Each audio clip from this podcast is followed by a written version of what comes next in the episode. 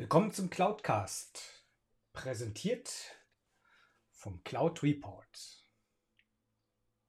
Der Cloudcast ist, der Cloudcast ist ein wöchentlicher Web- und Podcast, der sich rund um Cloud-Themen dreht. Im Cloudcast befassen wir uns in aller Regel zunächst einmal mit aktuellen Themen und werden dann einige weiterführende Gedanken zu einem Schwerpunktthema der Woche austauschen. Fangen wir an mit den aktuellen Informationen. Diese habe ich wie jede Woche im Internet zusammengetragen, werde sie vorstellen und eben auch kurz besprechen und präsentieren. Erste Nachricht, über die wir reden wollen, ist die Meldung, dass der deutsche Verfassungsschutz Bundestrojaner zukünftig einsetzen sollen kann. Bereits vor einigen Tagen hat Heise Online das berichtet. Laut der SPD, äh, laut Heise Online habe die SPD in den Vorschlag von Horst Seehofer eingewilligt, dass der Staatsschutz zukünftig WhatsApp Co. per, per Quellentelekommunikationsüberwachung überwachen darf. Das Ganze ist im Grunde schon mehrere Jahre in der Mache und letztlich hat man sich jetzt im Kontext des Ganzen darauf geeinigt, wie man an der Stelle vorgehen möchte. Ich persönlich finde diese Nachricht hochgradig bedenklich, denn der Staatstrojaner ist nun mal ein Stück Software, das sich im Grunde überall einbringen lässt, mal abgesehen davon, dass der Staatstrojaner selber nicht sonderlich sicher programmiert ist. Da gibt es genügend Beispiele für, dass man den halt umgehen kann, dass man den ausnutzen kann und so weiter und so fort, ist es schon hochgradig bedenklich, wenn unser eigener Staat im Grunde hingeht und die Bürger damit überwachen möchte. Was wir hier nämlich am Ende des Tages haben, auch wenn es einen Richtervorbehalt gibt, ist tatsächlich ein Eindringen in eines der intimsten, in eine der intimsten Umgebungen, die wir haben, in unsere Smartphones, in unsere Computer und letztlich in die Kommunikationsmittel, mit denen wir uns tagtäglich auseinandersetzen und mit denen wir tagtäglich kommunizieren. Wie gesagt, es gibt einen Richtervorbehalt, das Ganze kann nicht einfach so eingesetzt werden. Aber ganz ehrlich, es ist ein Tool, es ist ein Werkzeug und mit Hilfe dieses Tools und Werkzeuges lässt sich allerlei Schindluder anstellen. Nächste Meldung. Die Koalition, also SPD, CDU, CSU, macht ernst mit dem geplanten Recht auf ein schnelles Internet. Es ist ja bisher so, dass es im Grunde kein dediziertes Recht für ein schnelles, für ein angemessen schnelles Internet gibt, sondern es gibt lediglich einen, einen Anspruch auf Telekommunikation, also will heißen, man kann telefonieren oder ähnliche Sachen. Das möchte die Koalition jetzt ändern. Ähm, Im Kontext eines Telekommunikationsmodernisierungsgesetzes soll das Ganze stattfinden und dort soll es ein, ein, ein Anspruch auf die Versorgung mit Diensten für Internetzugang und Sprachkommunikation geben, die dann eine angemessene soziale und wirtschaftliche Teilhabe erlauben würden. Der Punkt ist an der Stelle, dass letztlich ähm, zwar gefordert wird, dass man einen schnellen Internetzugang haben soll. Das hat man schon einige Jahre lang überlegt. Allerdings geht es hier wohl eher darum, dass man ein paar Untergrenzen definiert, die halt eingehalten werden müssen und ähm, wie diese Untergrenzen aussehen und wie das Ganze dann halt gestaltet werden soll, da gibt es noch überhaupt gar keine Aussagen zu.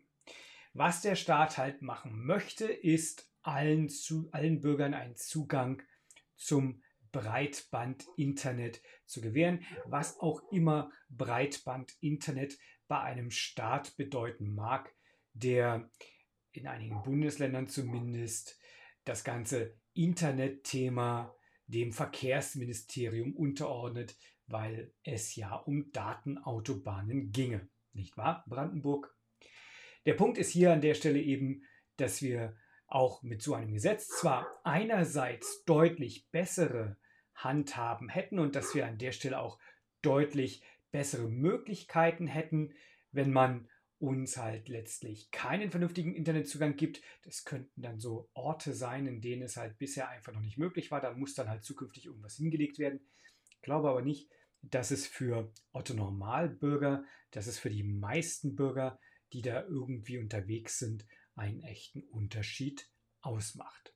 Deutschland, du bist und bleibst ein Entwicklungsland in Bezug auf Highspeed-Internet, auf Highspeed-Telekommunikation und generelle Verfügbarkeit von Datendiensten.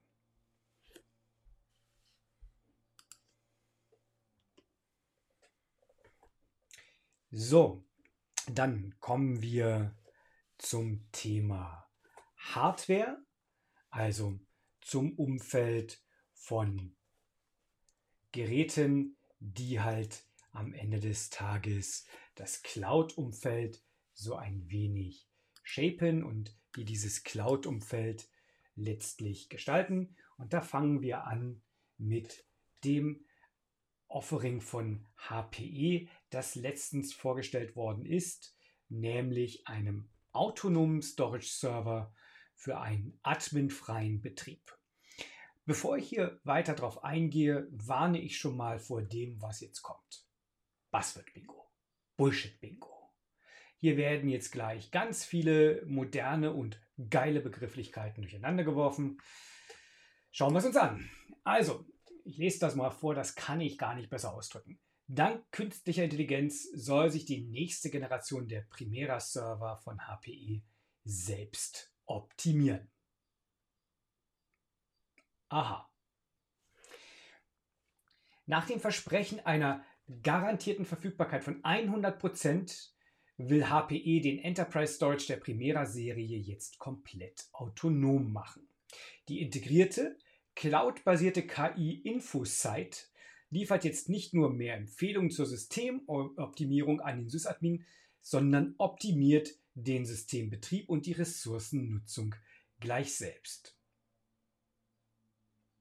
What could possibly go wrong? Grundlage der Optimierung sind Machine Learning Modelle in der Cloud, die mit Daten von zahlreichen Primera Servern trainiert werden. Sie liefern nun in Echtzeit Vorhersagen zum Anwendungsverhalten und zu Leistungsmustern. Ich höre hier auf. Ich könnte gar nicht so viel mein Missfallen ausdrücken, wie ich es hier gerne möchte. Oder anders ausgedrückt, man kann gar nicht so viel essen, wie man eigentlich gerne. Gut, wenn man was zu trinken hat. Also, was kann hier an dieser Stelle schiefgehen? Fangen wir mal damit an, dass Storage-Server üblicherweise dazu dienen, Daten vorzuhalten. Und diese Daten, die da vorgehalten werden, das sind ganz häufig besonders wertvolle Firmendaten. Da sind Rohdaten abgelegt von Videos, da sind Präsentationen abgelegt, da sind Dokumente abgelegt. Die packt man auf so ein Ding drauf, weil man sie vielleicht nicht zwingend in der Public Cloud sehen möchte. Nun sagt ja keiner, dass sich dieser Primera-Server selber in die Public Cloud verziehen soll, aber das Problem ist zum einen das Versprechen einer garantierten Verfügbarkeit von 100 Prozent. Machen wir uns mal nichts vor, da gibt es äh, ungefähr 37 Fußnoten, die das Ganze ausschließen. Aber das eigentliche Hauptproblem ist, es gibt ein integriertes, cloud-basiertes KI-System. Und dieser Server soll dann demnach always on sein. Und ähm, wenn ich das jetzt zusammenzähle, wir haben da drin eine KI. Eine KI basiert ja im Grunde darauf, dass sie auf Basis von vorgegebenen Daten Schlussfolgerungen zieht. Diese Daten müssen aber aktuell sein, die müssen ständig nachgefüttert werden und so weiter und so fort. Das, Ding, das heißt, das Ding zieht sich ständig Daten aus dem Netz, postet diese KI dann quasi die Daten auch selber wieder ins Netz raus, damit die anderen Primera-Server von HPE dort eben auch mit Daten versorgt werden können, damit ihre Modelle eben auch richtig arbeiten können. Ähm, das ist so falsch an so verschiedenen Ebenen. Ähm, also, wie gesagt, Storage Server always on, Daten ins Internet schicken, Daten unkontrolliert vergleichsweise aus dem Internet rausziehen, selber lernen, selber Entscheidungen treffen, komplett autonom werden. Äh, äh, äh, ganz ehrlich, ne, ne, ne, ne, ne, ne, ne, ne. Kommen wir lieber aufs Thema Software und reden über was anderes. Wobei das, worüber wir jetzt reden, ist ehrlich gesagt auch nicht wirklich besser. Nämlich wir reden dafür, darüber, dass ähm, Microsoft es schafft, dass 1,2 Millionen Arbeiter vom NHS, vom Gesundheitsdienst in UK, Teams bekommen. Und ich stelle jetzt hier gleich auch wieder die gleiche Frage, what could possibly go wrong? Wir reden hier vom Gesundheitsdienst des Vereinigten Königreiches.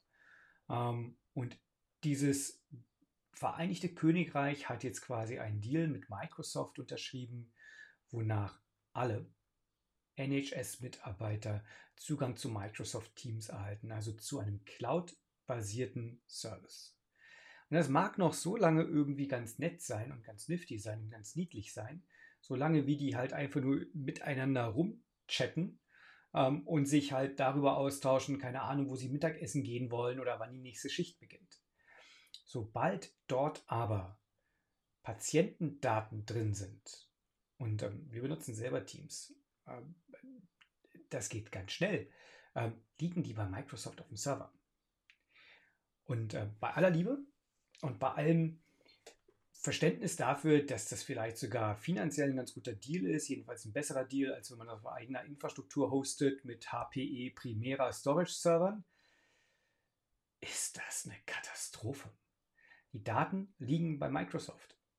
Die Daten liegen in der Public Cloud. Die sind zwar nicht für jeden zugänglich, aber das gilt nur so lange, wie es keine Sicherheitslücke gibt. Und das wiederum kann einem keiner versprechen. Für mich ist das ein Riesenproblem, was man hier sieht. Dieses, dieses nicht vorhandene Verständnis für Datenschutz und für Datenhoheit in der Cloud. Es mag bei einer normalen Firma, mag das noch irgendwie angehen. Da mag man sich vielleicht noch hinstellen und sagen, ja mein Gott, keiner interessiert sich für eure Businesspläne. Aber bei Gesundheitsdaten von potenziell allen Bürgern des Vereinigten Königreichs.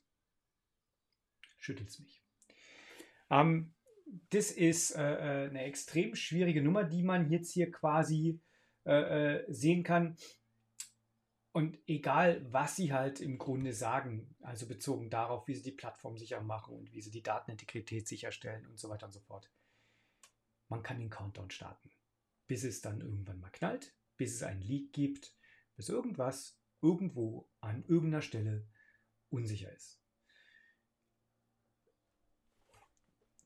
Weiter. Bleiben wir bei Microsoft.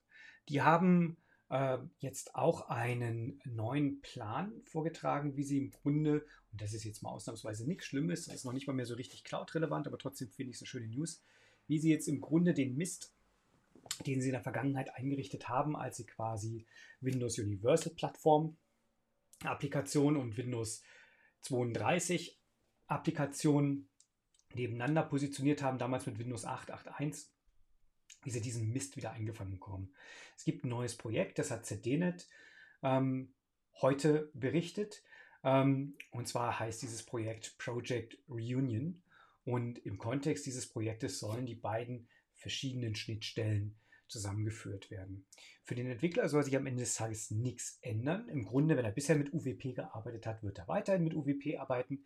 Wenn er bisher mit Win32 gearbeitet hat, wird er ebenfalls mit Win32 arbeiten.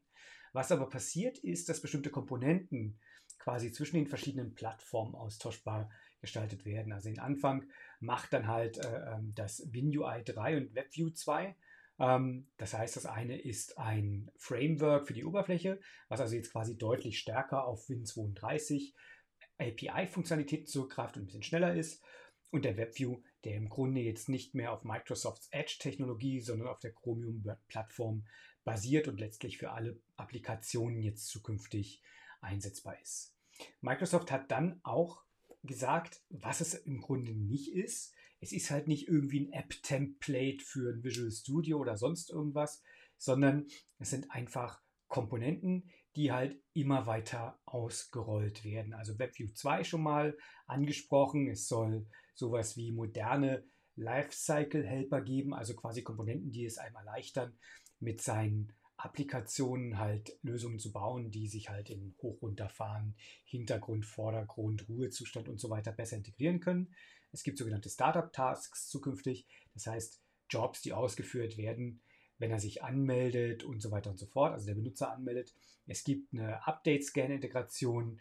Ähm, es soll äh, Zugriff, gesicherten Zugriff auf die User-Ressourcen geben und es soll letztlich ähm, so ein sogenanntes Modern Resource Tooling geben, sodass man quasi auf Ebene von Win32 Applikationen mit RESTX bzw. RESTW Dateien arbeiten kann. Long story short, das interessiert nur die Entwickler. Der Punkt ist, die führen wieder das zusammen, was da auch zusammengehört. Und als jemand, der selber einen, einen Entwicklerhintergrund hat, sage ich an der Stelle ganz klar, puh, das wurde auch Zeit.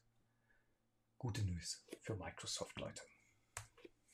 Dann kommen wir zu was anderem, auch von CDNet. Gestern äh, veröffentlicht, die Meldung selber macht schon ein paar Tage die Runde und die finde ich eine sehr, sehr gute. Ähm, GitHub wird zukünftig bestimmte Begrifflichkeiten nicht mehr verwenden. Wenn man sich so ein bisschen mit ähm, Versionskontrollsystemen ähm, auskennt, ähm, da gibt es halt so eine Terminologie, die verwendet wird. Und nicht nur da, aber dort wird sie halt ganz stark eingesetzt, nämlich sowas wie ein Master Branch. Der Master Branch ist halt der Branch, in dem, also der, der Bereich im Quellcode-Verwaltungssystem, in dem mein aktuell gültiger Code eingecheckt ist, mit dem ich dann später halt quasi auch mein produktives Umfeld baue. GitHub geht jetzt hin und reagiert auf die Rassismusdebatte, die lobenswerter und dankenswerterweise endlich tobt und sagt, okay, sie werden diese Begrifflichkeit nicht mehr verwenden. Sie werden nicht mehr die Begrifflichkeit Master nutzen, sondern sie suchen nach einem anderen Begriff. So wie es im Moment klingt, wird stattdessen eher Main benutzt, also der Main Branch statt des Master Branches. Ganz generell halte ich das für eine ganz sinnvolle Entwicklung.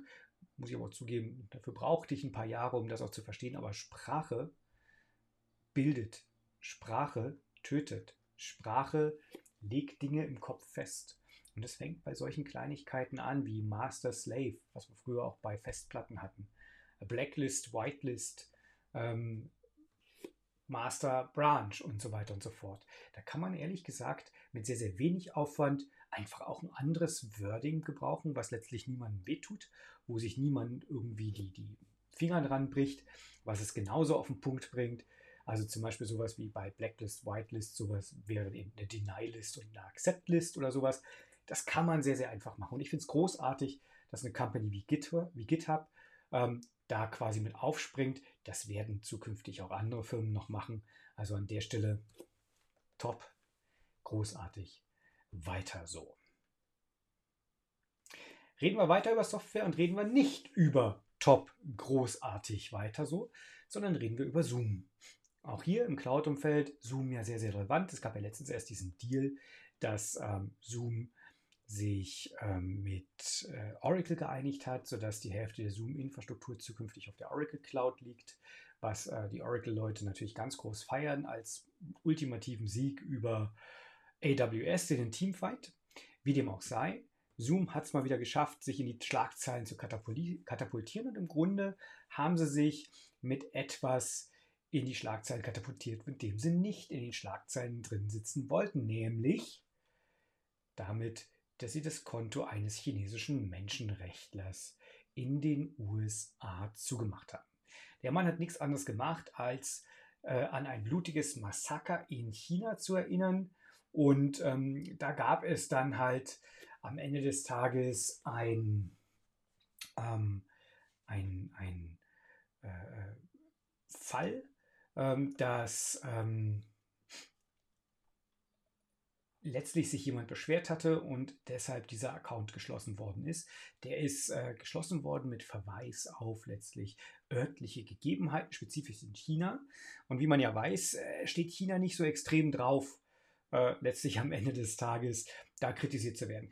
Neue quasi, äh, äh, also neuer Höhepunkt an der Stelle ist aber tatsächlich, dass private Zoom-Meetings in dem Sinne schon äh, davon betroffen sind. Das heißt, der Kollege, äh, der, der, der, der, der Menschenrechtsaktivist ähm, hat im Grunde nichts anderes gemacht, als in privaten Meetings daran erinnert. Er hat ein paar Meetings abgehalten. Der hat ein paar Leute da quasi eingeladen, waren vielleicht auch ein paar hundert Leute, aber dafür hat er die Plattform schließlich bezahlt. Nichtsdestotrotz hat Zoom halt gesagt, ja, nee, wollen wir nicht. Und hat das zugemacht, weil sie einfach, und das sage ich jetzt mal ganz böse, Schiss gehabt haben, dass sie im Grunde in China eins auf die Nase bekommen und dort halt nicht mehr arbeiten dürfen. Ähm, Begründung hier an der Stelle, ähm, Zoom müsse sich wie jedes andere globale Unternehmen an die Gesetze in den jeweiligen Gerichtsbarkeiten halten, in denen es operiere. Wenn ein Treffen über verschiedene Länder stattfindet, müssen sich die Teilnehmer in diesen Ländern an die betreffenden örtlichen Gesetze halten. Zoom bemühe sich, seine Maßnahmen zu begrenzen, die notwendig seien, um lokale Gesetze zu befolgen. Und sie ha haben das in den USA basierte Konto in der Zwischenzeit wieder aktiviert. Auch hier möchte ich kurz angemessen erwachsen reagieren. What the fuck? Ganz ehrlich, es geht Zoom einen Scheiß an, was Leute in ihren Videochats miteinander besprechen.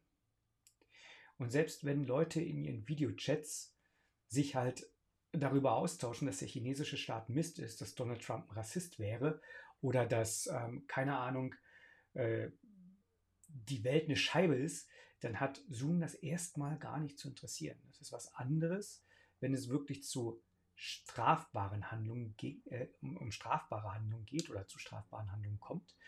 Aber sich darüber nur zu unterhalten, ist weit weg von Strafbarkeit. Jedenfalls für mein Verständnis. Ähm, wie gesagt, es gäbe ja dann auch andere Möglichkeiten, ähm, als so einen Account dicht zu machen. Zoom hat sich aber für genau diese Maßnahme entschieden und ist dann eben eingeknickt. Für mich die Konsequenz daraus Open Source. Ich will kein Zoom mehr benutzen müssen. Wir müssen es leider einsetzen für bestimmte Sachen, aber Ziel sollte es eigentlich sein, Zoom so schnell wie möglich dann auch wieder loszuwerden. Die sind gewaltig gewachsen aber offensichtlich sind sie nicht wirklich mitgewachsen. Sie sind nur technisch gewachsen und nicht ethisch oder moralisch. Open Source gibt mir die Möglichkeit, dass ich im Zweifelsfall beispielsweise mit Big Blue Button oder mit Jitsi eine eigene Lösung aufsetzen kann. Und ähm, natürlich unterliege ich meiner lokalen Gerichtsbarkeit.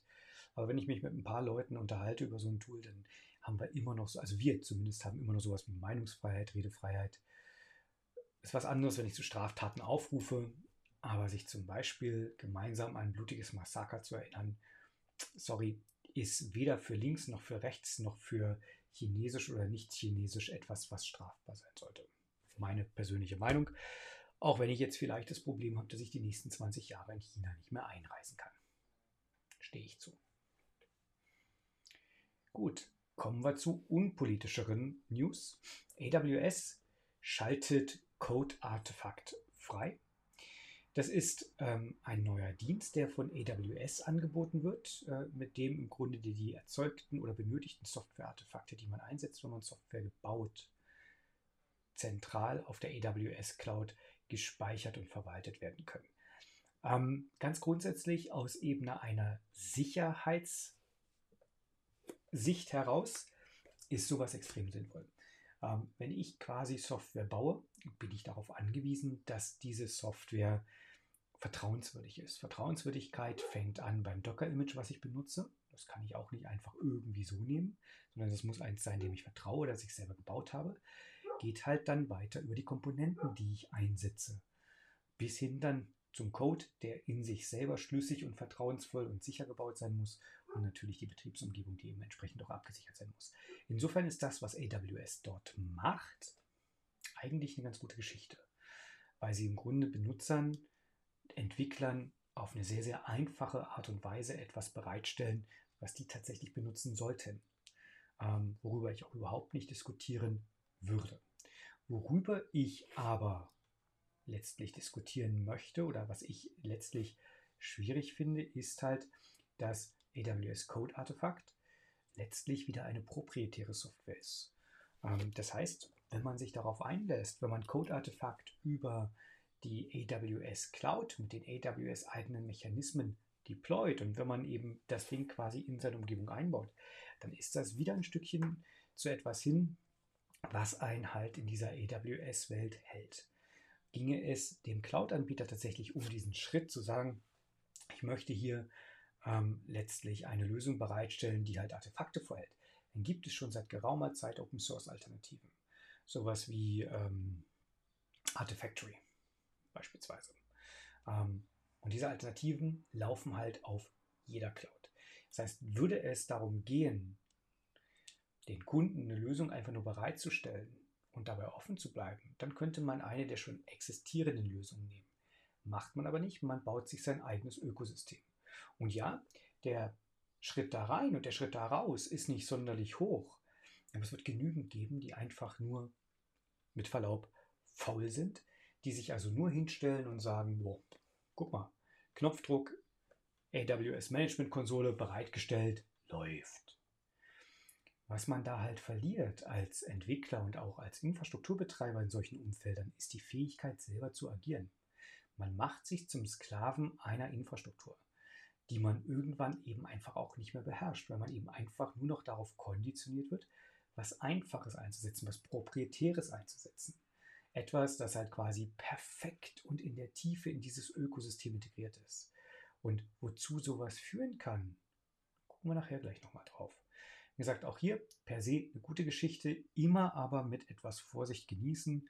So ein Code-Repository, was einem proprietär auf einer proprietären Infrastruktur bereitgestellt wird, kann funktionieren, sollte man auch nutzen, wenn man keine andere Wahl hat. Aber am Ende des Tages kann ich nur dazu raten, eigenes Wissen und eigene Fähigkeiten aufzubauen. Sprechen wir über Open Source, sprechen wir über ähm, eigenes Wissen, eigene Fähigkeiten, sprechen wir über MongoDB. MongoDB ist eine der bekanntesten NoSQL-Datenbanken, mit denen man halt heutzutage agieren kann. Und was die halt jetzt gemacht haben, die haben im Grunde ähm, ein paar Neuerungen auf einen Schlag vorgestellt. So haben sie zum einen eine neue Shell gebaut. Das heißt, sie haben im Grunde eine kommandozeilenbasierte Umgebung bereitgestellt, mit der man mit seiner Mongo-Datenbank interagieren kann, mit der man Funktionen bauen kann, mit der man ähm, letztlich Code bauen kann, der im Grunde dann halt ausführbar ist und genutzt werden kann. Das Ganze ist halt etwas, was Entwickler extrem zu schätzen wissen, wo sie sehr, sehr viel Spaß dran haben, was ihnen auch wirklich die Entwicklungsarbeit gewaltig erleichtert. Des Weiteren, des Weiteren haben sie einen neuen Driver, einen neuen Treiber für Swift. Das ist Apples Programmiersprache, die spezifisch im mobilen Umfeld zum Einsatz kommt, aber nicht nur. Also die kommt auch auf normalen Mac zum Einsatz, aber einen neuen Treiber für Swift bereitgestellt ähm, an dem ist seit 2018 schon gebaut worden. Und dieser neue Treiber ist jetzt in Version 1.0 verfügbar. Das heißt, der ist stabil, der kann genutzt werden, mit dem kann man arbeiten. iOS-Applikationen, Mac-Applikationen können jetzt also viel, viel einfacher als in der Vergangenheit sich mit einer MongoDB-Datenbank verbünden und damit halt auch arbeiten.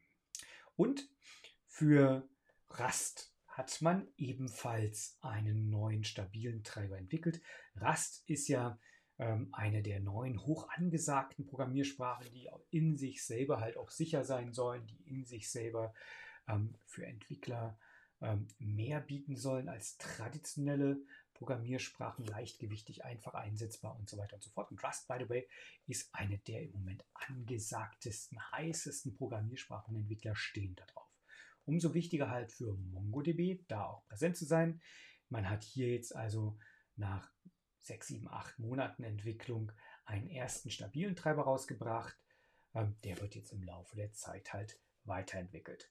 Wichtig an der Stelle halt, das ist etwas, was jedem MongoDB-Besitzer, Benutzer, Anbieter zugutekommt. Die Shell und die Treiber können mit allen MongoDB-Versionen ab 3.6 eingesetzt werden. So, kommen wir wieder zu etwas, worüber man sich dann hinterher äh, aufregen kann oder worüber ich mich jetzt mit Ansage und Anlauf aufregen werde. Nämlich reden wir über Europol. Die setzen nämlich neuerdings das ähm, Programm Gotham der Firma Palantir ein. Ähm, das Problem dabei ist letztlich, dass das eine Big Data Software ist, die sehr, sehr eng, also von einer Firma hergestellt wird, die sehr, sehr eng mit dem US oder mit den US Geheimdienstbehörden zusammenarbeitet. Und ähm, die ist halt, diese Software ist halt seit 2016 evaluiert worden und wird eben seit 2017 dann schon eingesetzt. Ähm, und angeblich ist es so, dass ordnungsgemäß, ich zitiere das mal, das ordnungsgemäß ermächtigte Europol-Bedienstete mit Gotham in einer getrennten und streng geschützten Betriebsumgebung eingesetzt werden. Und man habe diese Software nicht direkt eingekauft, sondern nur in einem indirekten Vertragsverhältnis gestanden oder anders ausgedrückt, Capgemini, eine der großen Beratungsfirmen, hat dazwischen gehangen und hat das dann alles bereitgestellt. Ähm, das Problem dabei ist, dass halt ähm, diese Software ähm, tatsächlich auch ganz, ganz eng, also dass sie, der Softwarehersteller ganz, ganz eng mit den Geheimdiensten zusammenarbeitet und hier europäische Geheiminformationen durchgeschleust werden. Informationen, die vielleicht auch unsere amerikanischen Freunde nicht direkt was angehen. Ähm, da gibt es offensichtlich bei Europol dann kein echtes Problembewusstsein. Äh, man ist ja quasi in einer abgeschirmten und abgetrennten Umgebung. Ähm, ich will es mal so ausdrücken. Schwachsinn. Ähm, sorry, wenn ich das so ausdrücke, aber es ist tatsächlich so, ähm, wenn diese Software tatsächlich auf einer Umgebung läuft, auf die Palantir Zugriff hat, dann ist das nicht wirklich abgeschirmt. Ähm, wenn das irgendwo in der Cloud bei einem Anbieter läuft, dann ist das nicht wirklich abgeschirmt. Das ganz große Problem, und das ist eines der Gründe, warum es ja zum Beispiel sowas wie Gaia X geben soll. Das ganz große Problem in dem Kontext ist halt, dass die US-Regierung grundsätzlich Zugriff verlangt. Ich sage nur Stichwort Cloud Act. Jeder Cloud-Anbieter, der in den USA sitzt, jede Softwarebutze, die dort sitzt, und Palantir ist jetzt keine kleine Softwarebutze, jede Softwarebutze, die dort liegt und ist und Lösungen bereitstellt, fällt da drunter. Und damit ist dann an der Stelle eben auch klar, dass potenziell jeder US-amerikanische Geheimdienst da Zugriff drauf hat. Und da ist noch ein zweites Problem drin. Wenn die Geheimdienste Zugriff drauf haben, die US-amerikanischen, dann haben es auch andere. Und das bedeutet, eigentlich kann man gleich den ganzen Schutz wegnehmen, weil am Ende des Tages, where's the difference? Ähm, hochgradig bedenklich, Datenschutz, Datenhoheit in Europa, nicht so sehr, ähm, aber eben letztlich äh, Bequemlichkeit und eine fertige Lösung, statt dass man halt selber drüber nachdenkt. Am Ende des Softwarebereiches eine gute Nachricht. Und zwar eine gute Nachricht für alle diejenigen, die im Kontext von Überwachung ihre Bauchschmerzen haben. IBM, Amazon und Microsoft haben in der letzten Woche mehr oder weniger direkt hintereinander weg bekannt gegeben, dass sie bis auf weiteres keine in Anführungszeichen intelligenten Gesichtserkennungstechnologien mehr an polizeiliche Behörden verkaufen werden. Hintergrund ist, dass diese Gesichtserkennungstechnologien ganz, ganz stark auf KI-Mechanismen basieren. Wir haben uns ja vorhin schon im Kontext dieser HPE Primera Service über KI unterhalten. Ganz wesentlicher Aspekt dabei ist halt, dass bei KI die KI immer nur so clever sein kann, wie die Daten, die gefüttert werden. Und es gab gerade letztens ganz spannende Untersuchungen darüber, dass ähm, es so ist, dass äh, gerade bei nicht weißen Gesichtern die KIs regelmäßig scheitern. Oder anders ausgedrückt, für die sieht einer wie der andere aus. Und äh, das ist für so eine oder im Kontext so einer Gesichtserkennungstechnologie natürlich potenziell ein Problem.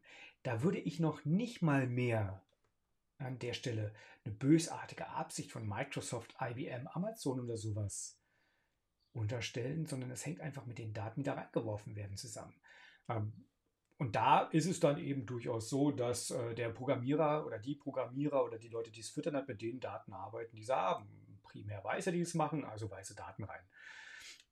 Wie gesagt, das Problem führt dann aber dazu, dass am Ende des Tages so eine KI mehr oder weniger bezogen auf die Daten rassistisch wird. Und zwar ganz zwangsläufig. Wenn ich primär Daten von Weißen habe, dann kann ich mich darauf spezialisieren, dann kann ich damit arbeiten.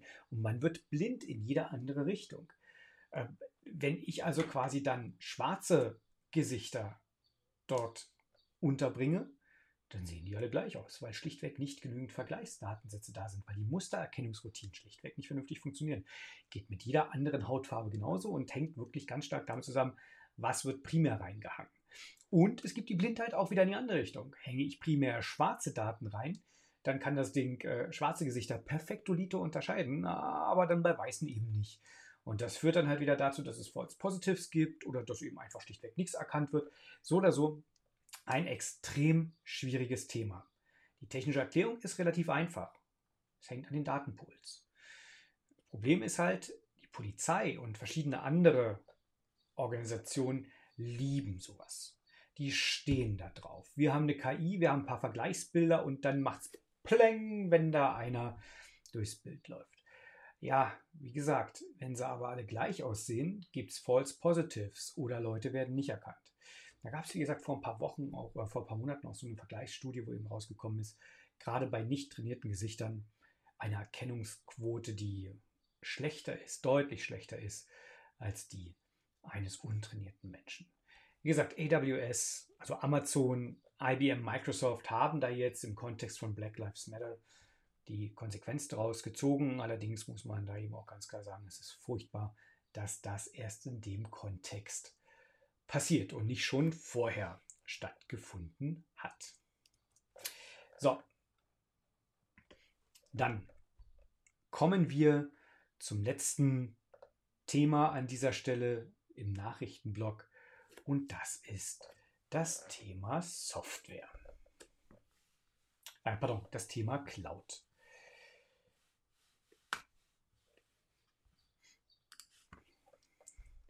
Erste Nachricht ist eine gute Nachricht. Und zwar für alle diejenigen, die ähm, für Alibaba arbeiten wollen. Weil Alibaba hat gerade eben beschlossen und bekannt gegeben, dass sie 5000 5000 neue Mitarbeiter einstellen wollen, die im Cloud-Business arbeiten sollen. Das betrifft nicht nur China, sondern das soll dann auch weltweit sein. Und ähm, Alibaba äh, will halt quasi ähm, Positionen und, und, Arbeitsplätze schaffen in Bereichen Network, Database, Servers, Chips und künstliche Intelligenz. Das heißt im Grunde wirklich in den technischen Bereichen. Der Sales-Bereich von Alibaba ist schon gut aufgestellt, der wird natürlich auch nochmal erweitert, aber man möchte spezifisch und speziell auf der technischen Ebene zulegen. Ziel ist es, am Ende des Tages den eigenen Marktanteil, der aktuell bei 5 bis 6 Prozent weltweit liegt, signifikant zu steigern. Letztes Jahr hat man das schon mal ganz gut geschafft. Da hat man halt, oder im letzten Quartal sogar, da hat man halt 58 äh, Prozent zugelegt und ähm, im gesamten letzten Jahr, in den letzten zwölf Monaten 62 Prozent. Da ist Alibaba auf einem guten Weg. Das wird alle diejenigen erfreuen, die halt unbedingt schon immer einer chinesischen Cloud und nicht einer amerikanischen Cloud die Daten anvertrauen wollten. Bevor das jetzt falsch ankommt, ich spiele hier nur mit den Vorurteilen, die es halt quasi in die eine wie in die andere Richtung gibt. Was ich letztlich bezogen auf diese Cloud-Umfelder für viel, viel relevanter halten, gerade aus einer deutschen, aus einer europäischen Sicht, ist halt, wie sie sich letztlich an deutsche und an europäische Datenrechtskonventionen und Vorschriften halten, wo die Daten gehalten werden und so weiter und so fort. Und da kann ich auch bei einem europäischen Anbieter voll auf die Nase fallen und bei einem nicht-europäischen Anbieter ganz glücklich sein. Ja, also das nur, falls da der falsche Eindruck hochgekommen sein sollte. Letzte Nachricht und letztlich auch die Nachricht, die im Grunde für mich auch das Thema der Woche darstellt, ist halt, dass die IBM Cloud in der letzten Woche massive Ausfälle hatte. Also dass äh, der Ausfall, ähm, der war über mehrere Stunden und das war halt sehr, sehr, sehr, sehr weitreichend und es betraf alle IBM Cloud Data Center. Die Ursache dafür liegt laut IBM darin, dass ähm, ein äh, Router im Grunde äh, amok gelaufen ist. Das bedeutet, ähm, es gab ein sogenanntes BGP-Hijacking. Ähm, das heißt, da wurden unkorrekte Routing-Informationen in das Cloud-Umfeld eingeschleust. Ähm, ob das Ganze jetzt Absicht war oder nicht, darüber kann man streiten. Fakt ist, das ist passiert und ähm, das führte halt letztlich dazu, dass irgendwann gar keine Pakete mehr vernünftig durchliefen. IBM will das Ganze jetzt auf der technischen Ebene ein bisschen fixen, aber die Fragestellung oder die, die, die, ja doch, die Fragestellung an der Stelle, die muss ja eigentlich die sein, ob und in welcher Form man letztlich wirklich auf Cloud setzen kann oder eben das Ganze sein lassen sollte. Ähm, hier ist es dann halt so, dass ähm, aus meiner Sicht ein ganz, ganz großes Fragezeichen zu setzen ist, jedenfalls für diejenigen, die im Grunde sagen, eine Cloud und ich bin safe. Bei IBM hat man es letzte Woche gesehen, wenn der Cloud-Anbieter aus irgendwelchen Gründen die Hufe hochreißt. Und IBM ist jetzt, weiß Gott, kein kleiner Cloud-Anbieter. Wenn der Cloud-Anbieter also die Hufe hochreißt, dann kann ich ganz schnell verloren haben. Auch wenn ich in 2, 3, 4, 7, 10 Datacentern dieses Cloud-Anbieters meine Daten hinterlegt habe. Ich habe mich letzte Woche sehr, sehr intensiv mit einem sehr, sehr geschätzten Kollegen von mir, der bei Microsoft arbeitet, auseinandergesetzt. Und ähm, wir sind da ehrlich gesagt nicht übereingekommen. Für mich die Konsequenz, beziehungsweise für mich eben der Gedanke, um sowas grundsätzlich zu verhindern, ist, dass ich von vornherein Hybrid- oder Multi-Cloud-Ansätze fahre, dass ich eben kein Vendor-Login gehe, dass ich eben versuche, meine Infrastruktur, meine Kommunikation eben auch so aufzusetzen, dass ich arbeiten kann, auch wenn mal irgendwie ein bestimmtes dediziertes Cloud-Umfeld runterfällt. Das muss meine Software unterstützen, das muss meine Infrastrukturbereitstellung unterstützen, das muss mein ganzer Stack unterstützen und das fällt definitiv nicht vom Baum. Aber man kann das schaffen.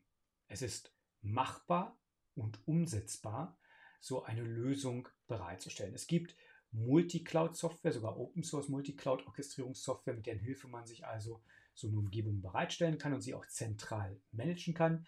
Wie gesagt, die eigene Software kann entsprechend aufgebaut sein. Bei Kubernetes habe ich Netzwerk-Plugins dabei, die es mir erlauben würden, über verschiedene Cloud-Umfelder hinweg, über verschiedene Anbieter hinweg zu kommunizieren, wenn ich möchte kann ich also quasi mich schon von einem Cloud-Anbieter unabhängig machen. Aber das muss ich halt wollen. Der Kollege agierte eher, dass die Anforderungen der Kunden in Bezug auf Sicherheit und so weiter und so fort so weitreichend sind, dass das gar nicht sinnvoll umsetzbar ist und dass da die großen Anbieter dieser Welt, also Google, AWS, Microsoft und so weiter und so fort, halt Milliarden an RD-Budget reinstecken müssten, um dort irgendwie so eine Lösung zu bauen. Muss ich ganz ehrlich sagen, wie gesagt, sehe ich nicht. Zum einen ist mein Ansatz eigentlich immer zu sagen, ich mache mich schon auf der Ebene meiner Stacks, meiner Software, ähm, unabhängig vom Cloud Environment. Das heißt, ich versuche eben so wenig Vendor-Login wie möglich zu haben. Wir erinnern uns zum Beispiel an das, was ich vorhin über Amazon gesagt habe äh, mit Code Artefakt. Ich kann die Lösung ja nutzen, aber wenn ich darauf setze, sitze ich da drauf und habe dann eben auch verloren. Wenn Amazon runterfällt, ist nichts mehr da. Wenn ich irgendwann den Anbieter wechseln möchte, muss ich alles neu aufbauen, muss ich neu lernen. Wenn ich es von Anfang an halt mache, dass ich sauber arbeite, dass ich vernünftig mich gleich in meiner Software und in meinem Infrastrukturstack so aufstelle, dass ich halt vom Anbieter unabhängig bin, dann passiert mir das nicht. Das heißt nicht, dass ich nicht viel Arbeit hätte, das irgendwie von Plattform A auf Plattform B zu bringen. Oder dass es nicht sehr, sehr viel Arbeit ist, das auf Plattform A und B parallel vorzuhalten und miteinander ins Bett zu kriegen. Gar keine Frage. Aber sind, wir reden nicht über Milliarden von RD-Budget hier. Wir reden zumindest für Otto Normalfirma, ähm, Otto Normal Mittelständler, Otto Normal Enterprise von überschaubaren Summen. Überschaubar heißt nicht, dass sie niedrig sind, aber eben überschaubar und kalkulierbar. Ich muss es aber eben gleich andenken. Und dann reden wir eben auch über sowas wie Gaia X, wo ich halt eine Lösung bekomme, die es mir erlauben soll, zukünftig mit sehr, sehr wenig Aufwand mir wirklich die Ressourcen, die ich brauche, auf verschiedensten Cloud-Umfeldern bereitzustellen. Und eben nicht auf nur einem Cloud-Umfeld, eben nicht nur bei Azure oder eben nicht nur bei AWS, sondern auch beim kleinen Hoster um die Ecke, sofern der bestimmte Sicherheits- und Datenschutzkriterien erfüllt, sofern, sofern er sich integriert und sofern er natürlich auch die entsprechenden SLAs bieten kann. Worüber wir also reden, ist letztlich ein Umfeld, in dem Multi-Cloud dann im Kontext von Gaia X schon auf Ebene dieser Gaia X-Lösung quasi als eine Meta-Cloud-Software verstanden wird und orchestriert wird und mich letztlich als Entwickler, als Betreiber von Workloads davon wieder entkoppelt. Und das ist ein ganz, ganz, ganz wesentlicher Punkt. Diese Entkoppelung halt von den Cloud-Umfeldern verhindert, dass ich mit runterfalle, wenn eine IBM halt runterfällt. Die verhindert, dass ich runterfalle, wenn ein Azure Money erreichbar ist. Heterogenität ist an der Stelle ganz definitiv und ganz dediziert ein ganz, ganz, ganz relevantes Thema. Und das ist etwas, das ich eben einplanen muss. Ich brauche mich da nicht auf die großen Anbieter zu verlassen, auch wenn Google jetzt äh, ganz groß rumtrompetet, dass sie eben bei Gaia X dann auch mitspielen wollen. Der Punkt ist der, diese Lösungen werden von kleineren Anbietern zum einen jetzt schon bereitgestellt in Form von Software und später eben in Form eines übergreifenden Stacks. Stichwort Gaia X. Deswegen muss ich ganz klar sagen, bin ich mit dem Kollegen halt nicht zusammengekommen. Meine Meinung ist, wie gesagt, es geht jetzt schon. Ähm, meine Meinung ist mit Gaia X und vielleicht auch anderen vergleichbaren, vergleichbaren Ansätzen. Ich will mich gar nicht auf nur eine Lösung festlegen. Aber mit solchen Multi-Cloud, Multi-Orchestrierung, Multi-Tenant-Lösungen bin ich halt in der Stand, äh, imstande, mich von einem Cloud-Anbieter unabhängig zu machen. Und dann ist es auch ganz klar, das muss der Albtraum sein für ein Azure. Das muss der Albtraum sein für ein AWS, weil deren Geschäftsmodell basiert halt auf Login, auf Vendor-Log. Sie wollen uns halt in ihr Boot holen. Sie wollen halt dafür sorgen, dass wir bei ihnen landen. Und nicht falsch verstehen, ich verstehe das als Geschäftsmodell. Ich finde es nachvollziehbar. Aber ich stehe halt auf der anderen Seite. Ähm, ich bin halt jemand, der sagt, ich möchte eine Vielfalt haben. Ich möchte äh, Open Source haben. Ich möchte idealerweise die gleichen Grundstacks überall einsetzen können. Äh, und zwar nicht in verkrüppelter Form, sondern in der Form, für die sie gedacht worden sind. Ähm, und das erklärt dann eben auch, warum es dann so eine Opposition dazu gibt, dass es eben sowas wie Gaia X gibt, dass man sich darüber lustig macht, dass man auch im Zweifelsfall dort ganz, ganz viel an, ähm, ich will nicht sagen Desinformation, aber zumindest an nicht korrekter Interpretation von Dingen zulässt, unterstützt und auch weitertreibt. Ich gucke niemanden scharf an, aber genau das ist halt mein Eindruck. So, long story short. Möchte ich also nicht davon betroffen sein, dass eine IBM demnächst wieder die Hufe hochreißt. Und bitte, das kann jedem Cloud-Anbieter passieren. Da ist auch nichts negativ bei IBM in dem Sinne. Also, wie gesagt, das kann im Grunde jedem passieren, weil das sind so eine großflächigen Fehler oder auch Aktionen, wenn sie bewusst gefahren worden sind, wogegen man sich kaum wehren kann, wenn man sie nicht mindestens einmal durchgemacht hat.